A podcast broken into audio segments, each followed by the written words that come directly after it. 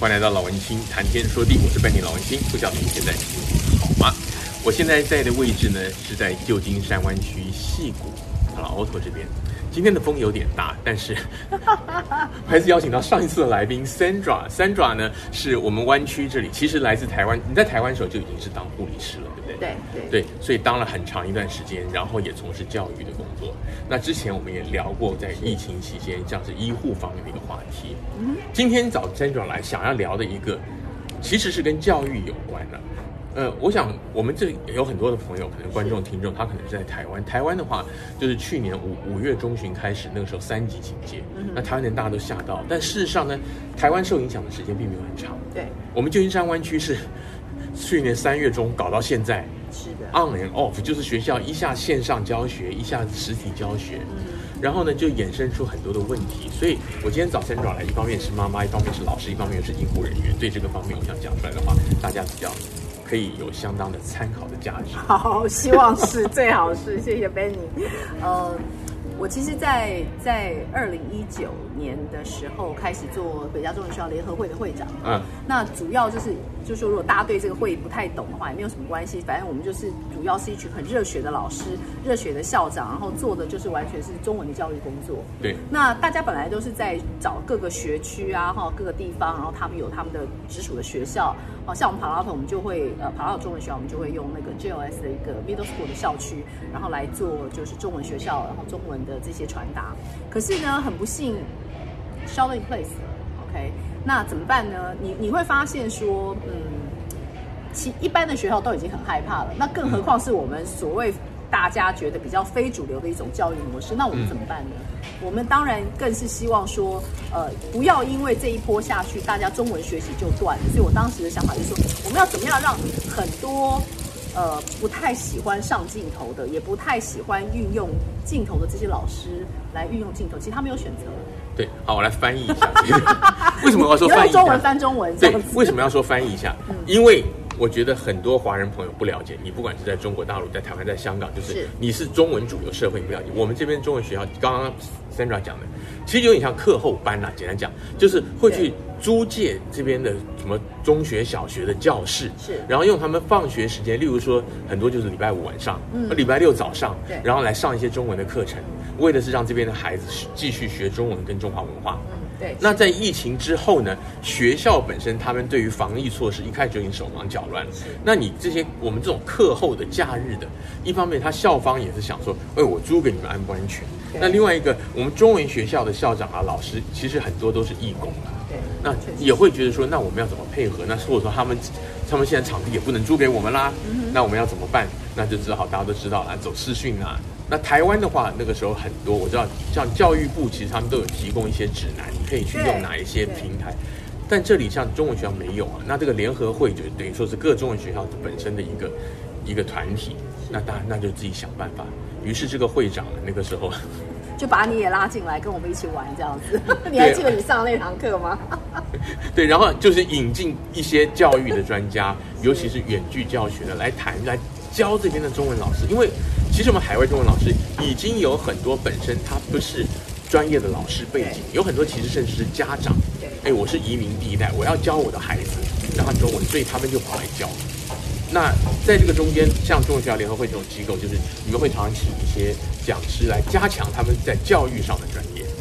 那好死不死，像疫情这种远距教学，远距教学很多在大学的层级是有的。是的。对，而且是有专门的机构，像小弟我本人。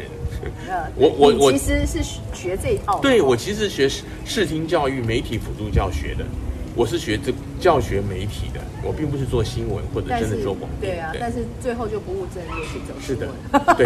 然后我也不务正业。然后像我们这种行业的很多，就是在学校所谓的视听中心、媒体中心，就是帮老师来做这个事儿的。是是。所以大学比较有这样的资源，因为你中小学一般没有，那你中文学校就更没有。是我们完全没有，而且你要想哈，当时很多的老师他已经在中文学校教了二三十年然后他们已经都已经年届退休年龄，所以在这个时候他更是想要退，而且你想那个疫情这么紧张的状态，这些比较就是年长的一些老师们，他们更是辛苦，更是害怕，他们根本不愿意学。第一个是心理上的害怕，然后呢，发现疫情很害怕，再来就是说对这些科技的害怕，所以他们当时就是打退堂鼓，就说哎，我们不教，我不教了。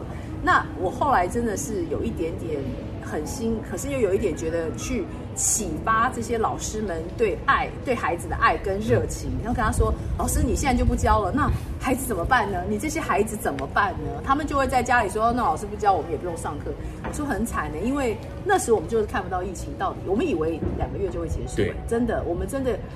现在两年到现在还没稳。对啊，我那时候我做节目也是啊，这这个疫情已经满一，我们居家房已经满一个月了，已经满两个月了。对对对，然后你就会发现说，哎，奇怪了，就就是学生都被赶回家了，嗯，然后呢，后来就一直想要回到学校。那现在像今年的状态又又就是这个疫情是一直在变化的。对对对，那你刚刚讲到这个，其实就跟我上一集我们节目不是结尾讲嘛，就是当你你 focus 你在关怀别人的时候，你就会忘掉你自己。对，那我相信那些老师，像你刚刚讲年长老师，他们就是因为你这一句话一句啊，对啊，那我们的孩子怎么办？啊，好吧，老娘拼了，真的，电脑我不熟，我来学，真的。所以后来我们那时候很棒的是，因为我们自己团队的有一些 IT 哦，嗯，然后他们就开始用一些非常简单的方式。好歹在戏谷嘛，不是人多。真的，然后呢，再加上有这种热心的老师们，就会上来帮老师们继续帮老师打气。我觉得那时候就是一股热，然后我们那时候就是不但是帮助了我们戏骨的老师，还帮助了全世界的老师们都有机会知道这个网络是怎么回事。对，很多很多海外其他国家的对都连线进来学嘛。每一个每一场都是百百人以上的。那其实你知道被？呃，其实事实上这个华语教育哈，远距离的教学跟这种网 online 的教学已经推了非常非常多年。但是呢，没有这个疫情来的厉害。这个疫情是全部大家都吹上天去了，就是赶鸭子上架嘛。对，以前是有选择。那很多，尤其像我们海外的老师，有一些他就算在以前在他的母国有教学经验，嗯、那那相对来讲也是比较老一派的。他们就很习惯的面对面手把手那样。我也是老派的老师，我其实很讨厌。像像我几年前，我记得我我教贵校的时候，是因为我在电视台做，我会拿一些新闻影片，对对对，或者说我拿摄影机来给大家拍东西，哇，都已经在贵校算是很凤毛麟角了。啊、没有没有，那个时候你、嗯、你出来是吗？拿一个绿的 screen，然后帮小朋友拍一些东西的时候，我们全校的老师跟校长是哇。这位老师怎么这么有意思，这么特别，就是提供完全大家没有想象的境界。现在每个老师都这样搞。对啊，而且没有，后来很快就要面对网上一格一格一格这样子。对对对，还很 fancy，还会把后面的布布景舞台啊什么弄出来的都有哎，对，完全不一样。对。好，不过 Sandra，今天我还是想要有一个很重要的，我觉得大家会很关心的一点。就是这个疫情对于孩子学习，除了我们刚刚讲的这个教学方式跟对老师的影响，对孩子本身的影响什么？因为很多像我也认识，我有很多朋友是不同年龄层的家长，有些孩子，比如说念大学，好比说像我的干女儿，去年她念大一，那整整天就是在家里就度过了一年。对对，那也有孩子，像我的侄女，她是念念小一，嗯。那那那那种小孩，其实他最需要就是群体的同才的时候，甚至我最近也看到一个报道，那就就是有一个家长，他就说他不要他的孩子再戴口罩了，这个听起来是很反主流的，尤其我们现在都在对抗疫情。但那个家长他说，我的孩子在，他现在他好像不知道可能是幼稚园那种，他说口罩戴着，他那他那个嘴巴那个嘴型学讲话都讲不清楚，甚至还有一个家长，我看也是一个报道说，他的孩子也是小小孩那种。现在已经变成说，看到人家摘下口罩，他会怕，嗯，因为他从小他有意识开始，大家都是这样戴口罩，Exactly，对，对，所以我想请 Sandra 谈的就是以教育工作者，同时也是一个医护人员的角度，嗯、你来看这个疫情对于不同阶段年龄的孩子或者说青少年，他们真的带来很大的冲击。那你的观察是什么？呃，我先从我自己大呃孩子开始讲哈，就是说很可怜的是，我儿子就是在疫情那一年大学毕业。然后就完全没有毕业典礼，所以我们本来期满心期待的是到第二年再来一个毕业典礼的 make up，结果还是没有毕业典礼哈。所以我觉得这几年要大学毕业的小孩子，他们人生最重要的几件事情也没有办法完成。那再讲我的小儿子，我小儿子是大一去念了半学期，然后就就整个 shelter in place 就全部 shut down，所以他就又搬回家了。然后呢，今年暑假的时候。你知道他那天非常好玩哈，他开着车，他到 LA 去念大学，然后他开车从我们三藩市要开到 LA 的路上，忽然开开开开到正好一半的时候，他发现学校给了一个 email 说，哦，我们 delay 到一月二十八号，叭叭叭，我们才开始正式需要试试看。对，他就在那边 text 给我们说，那我现在该怎么办呢？然后我们就说随便你咯。然后因为他东西全部都 pack 在车上，然后你知道我孩子决定什么？他决定开下去。嗯，他决定他不管怎么样，他还是要跟他的室友碰面，他还是要跟他的呃同学在那边可以碰见的同学碰面，因为关在家里太久。我觉得你们家的状况都还好，一个就是你说毕业典礼那个纪念意义的事，对，还没有影响到实体学习。那你小孩子也还好，因为他他男生，然后我觉得他年龄够大。对。还有一个就是现在的疫情已经不比那个时候一年前刚开始，我们讲 shelter in place，就是、嗯、其实你翻译出来就是就地避难的意思，就是那个时候州长就说，所以你就待在家里不要出来。对对对。对啊，那像这样的情况，其实我又想起来，我那时候我有一个朋友。去年刚刚 shelter 他的他的女儿是，他正在念大一，他在西雅图，那时候西雅图疫情最严重，对对对，是最严重。那那像这种情况，他他当然是回来了。嗯。那后来呢，有点开放，他又要回去了。那有时候就是去那边可能要停课，那他是待在那儿还不还是回来呢？嗯。西雅图开车真的很远，他坐飞机。是是是。那你说华人都都很怕坐飞机。那你要不要讲那个纽约的？我的纽约的朋友，就是在去年十二月的时候哈，我的朋友就跟我说，哎。他发现他女儿可能，因为你知道去年就十二月底的时候，纽约那边是最严重的状态。对。所以他那天就跟我说，哎，他觉得他女儿可能中标了。然后，嗯，问题是什么？连 test kit 都买不到。所以他是真的、哦、那个时候都没有的。那边那时候就已经已经没有了，所以他那时候就很紧张，他就赶快从这边 FedEx 去纽约，然后一个 test kit，果真女儿中奖。然后呢？怎么样呢？所有 holiday season 应该要回来跟父母相聚的机会都没有了，他就变成一个人待在宿舍里面，一个人在那边想办法 overcome 他的 COVID。然后他就说，他其实事实上只是跟着同学出去，两个人距离很远的方式，大概只有三十分钟的交谈。然后后来同学发现回去就就中奖，所以跟他讲，结果他也是这样，所以就会变成。学生就是就是变成说，连 holiday 的 season 他们也没有办法回来，就是这这一波搞得实在是太混乱。那现在回到加州以后，又是在线上上课。对，那现在这一阵子，这阵其实我已经不是搞很清楚，因为我自己没有小孩。对。但是现在原则上来讲是是要学生去学校上课。是。所以就是衍生出一个问题，包括我也最近有朋友跟我讲，他认识的学生家长，有那孩子他真的去学校他很怕，因为学生就是同学今天这个确诊，明天那个确诊，嗯、那个 Omicron 现在就是就算对于年轻孩子感染力也很强，是，他小孩不敢去上学，但是学校说一定要去，对，他他就说学校的校长说，你拿任何的理由请病假都可以，你拿你担心得新冠肺炎这个不是理由，但是那个孩子他是已经。精神等于说是焦虑到一个地步，医生开了证明给他。嗯哼，那你以妈妈跟教育者跟医护人员三层的角色，你怎么样看这样的事情？就是你觉得校方这样的处理是不是合理？那我们家长用怎么样的心态或者怎么样的方法来面对这样的事情？好，你问的问题问太好了，因为呢，我就是一个 Tiger Mom。嗯，我这个 Tiger Mom 的意思是说，不是说我对孩子很命哦，我的意思是说，其实我想跟很多妈妈讲的是。孩子是我们的，记得我讲啊，孩子是我们的，所以孩子不属于学校。我自己个人会这样讲。如果今天校方是用这样的方式，当然我们是可以用不同的管道去做一些沟通也好，抗争也好，或者是那个都无所谓。但是孩子是我们的意思是说，我一定会把孩子先留在家里，先看他的状态是什么，嗯，然后先看他的需要是什么，我可以 provide 的是什么样的资源，我再去管学校的事。嗯，因为嗯，尤其影响到身心健康的。我觉得，我觉得，嗯，这件事情讲起来，因为我们讲这个，我们住的地方是帕拉托哈。然后在过去的这几年，我讲几个例子，就是说大家非常的知道，我们帕拉托这个区域是自杀事件频传。我们有两个非常有名、非常棒的中学、高中哈。但是升学压力很大，升学压力很大。台湾的朋友不太晓得，帕拉托就是那个 Stanford 大学，就在这边。等于说，就是传统在美国来讲，都是一个。个贵族的区了，房价也贵了，那生存压力也很大。我们长得很平民化，OK。我没有住在这里。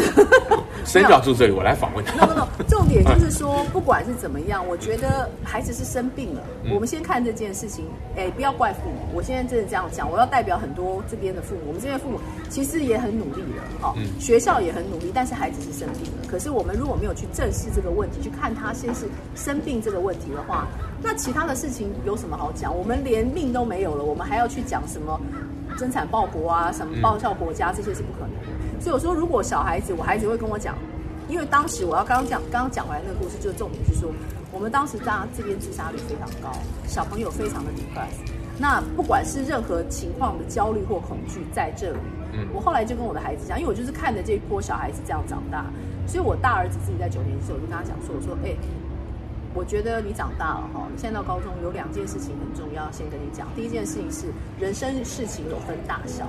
那，什么是大事，什么是小事？哈，大事呢，就是跟你生命有关的事都是大事；小事呢，就是说你要不要交女朋友？哈，你的成绩怎么样？对我来讲，反而是小事。哎，你知道，因为我觉得我们中国父母都让孩子搞不清楚。嗯，我们觉得成绩好是大事，小孩子就会有这种误误区，会觉得有这种想法。你觉得是误区吗？我觉得很多家长觉得这根本不是误区啊，成绩好是大事。但是我觉得有的时候是这样，你自己想，你真真的没有碰到说重大说生死交关的时候。对，我我觉得印象是很深。我有一个朋友，他也是虎妈型。那他有有一次，那个时候他女儿好像是在念高中还是念大学，我忘了。不明原因生病就就昏迷，送送家官昏好几天。他那个时候就说啊，我女儿如果能好起来的话，就是你平平安安就好。对。那后来他女儿好了。那他也平平安，也念了大学，现在在做事情。那那妈妈后来观念就变了，就是不是说不要求，而是说很多事情你在这种生死的面前，其实根本没有这么重要。你要，但是很多人不信，直到那种时候才想起来。甚至说有些人，有的孩子被逼到，有的不是跳楼了、自杀了、卧轨了。你家长都都是在后悔的时候才想。真的，真的。所以我就说，我们从别人身上看到这些例子我就那时候好怕，我就跟我儿子说。我们父母已经够努力了，我们才能搬到这个地方，想要给你好的教育，结果小孩子最后是用跳楼的方式，用卧轨的方式来回馈我们父母。你觉得当父母的情何以堪？其实父母很难做。那所以我就讲说，如果今天在 COVID 同样的状况下，回到刚刚 Benny 的问题，如果孩子有问题的时候，或者说他觉得需要不 support 他怎么样，我第一个会把孩子就留在家里，我会好好的陪伴他。我只能跟你讲说，我觉得我们这一生。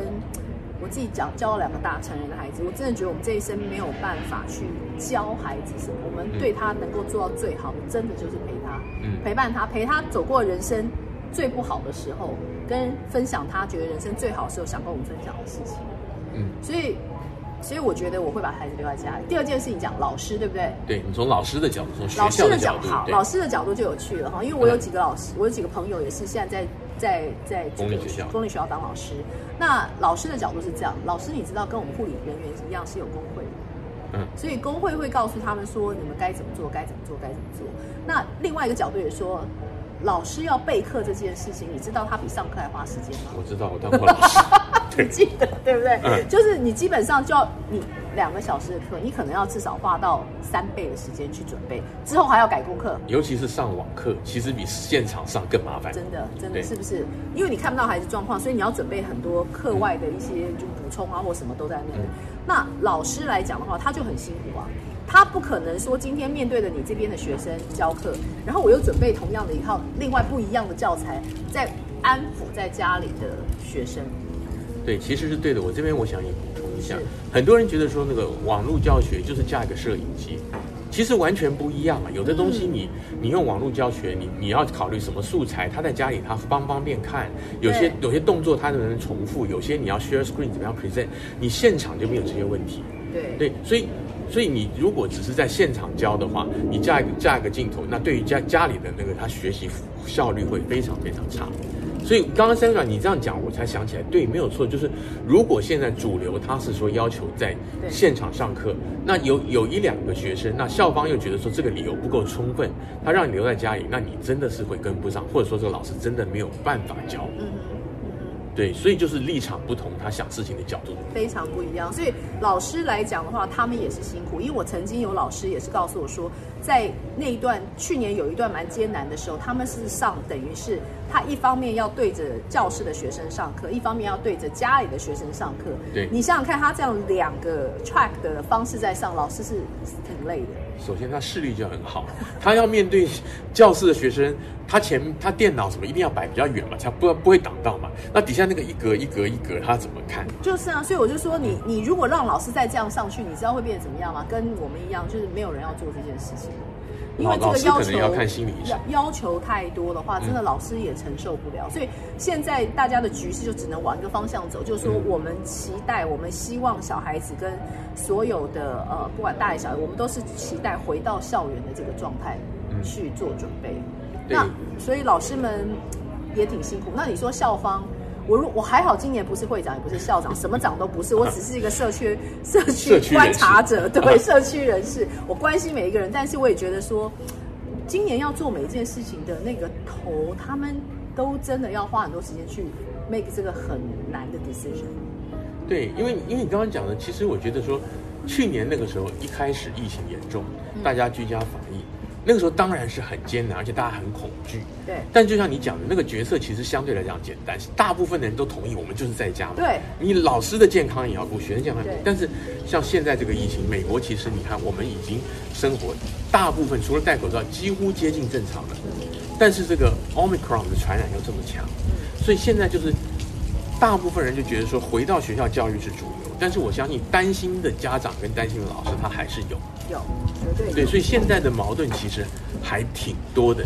现现在就是，我不晓得你们一半一半了，嗯、但是可能三分之二、三分之一，不像当初你可能是压倒性的百分之八十九十都是说待在家里。对对，现在其实大家是趋向着能够。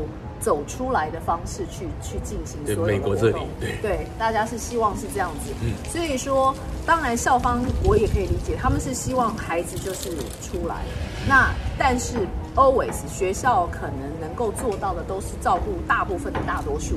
嗯，那一定会有一些孩子是被 left out，这个是我们都清楚的状况。可是也记得一件事，我就说还是要刚刚强调刚刚最前面一句，孩子是我们自己的孩子。嗯，你要以。你的孩子的利益为主，然后你可以去跟校方不同的方式去去做一些你的表达，然后也不要放弃。可是，在你的心疲力尽跟孩子状态都不是很健全的状态，我跟你讲，forget it，把自己的孩子看看先看好，然后你再看看有没有一些资源可以给你。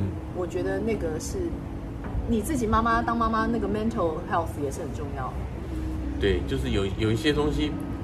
就像 Sandra 讲，我甚至都觉得说，如果真的冲突矛盾很大，或者小孩子在混乱，甚至我觉得你休学都没有关系。是啊，对啊，你书明年再念就是了嘛。对，当然你明年以后还是有疫情，那就再说了。我觉得没关系，因为真的这两年我们就要放心这种心情。就像我当初讲，你其实心理上要有，哎，我们当护理人员的很容易就是 priority，就是什么事是大事，优先顺序，什么事是小事，嗯，对不对？在命之前，所有的事情，其他事情都是小事。你要把命先保住，然后先让孩子觉得说他。能够有这种安全上的需求，是那个 Maslow 的定义上面，他除了吃喝拉撒睡之外，他上面就是他们现在就是觉得很不安全，心里觉得很恐慌。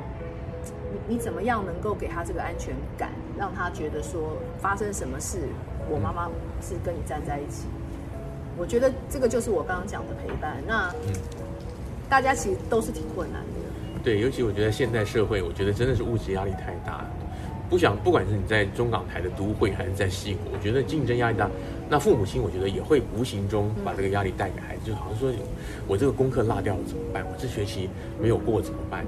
但是其实，对啊，你你活着这些事情都有的办。对啊，你没活下去，这些事情都没得办。你放生看看，人生这么长，我们已经都活到了半百，对不对？你还记得你哪一次考试考得很差？你一定记得，但是对你人生现在有影响吗？没有了吧？你都考得很差。你说数学吧，跟我一样。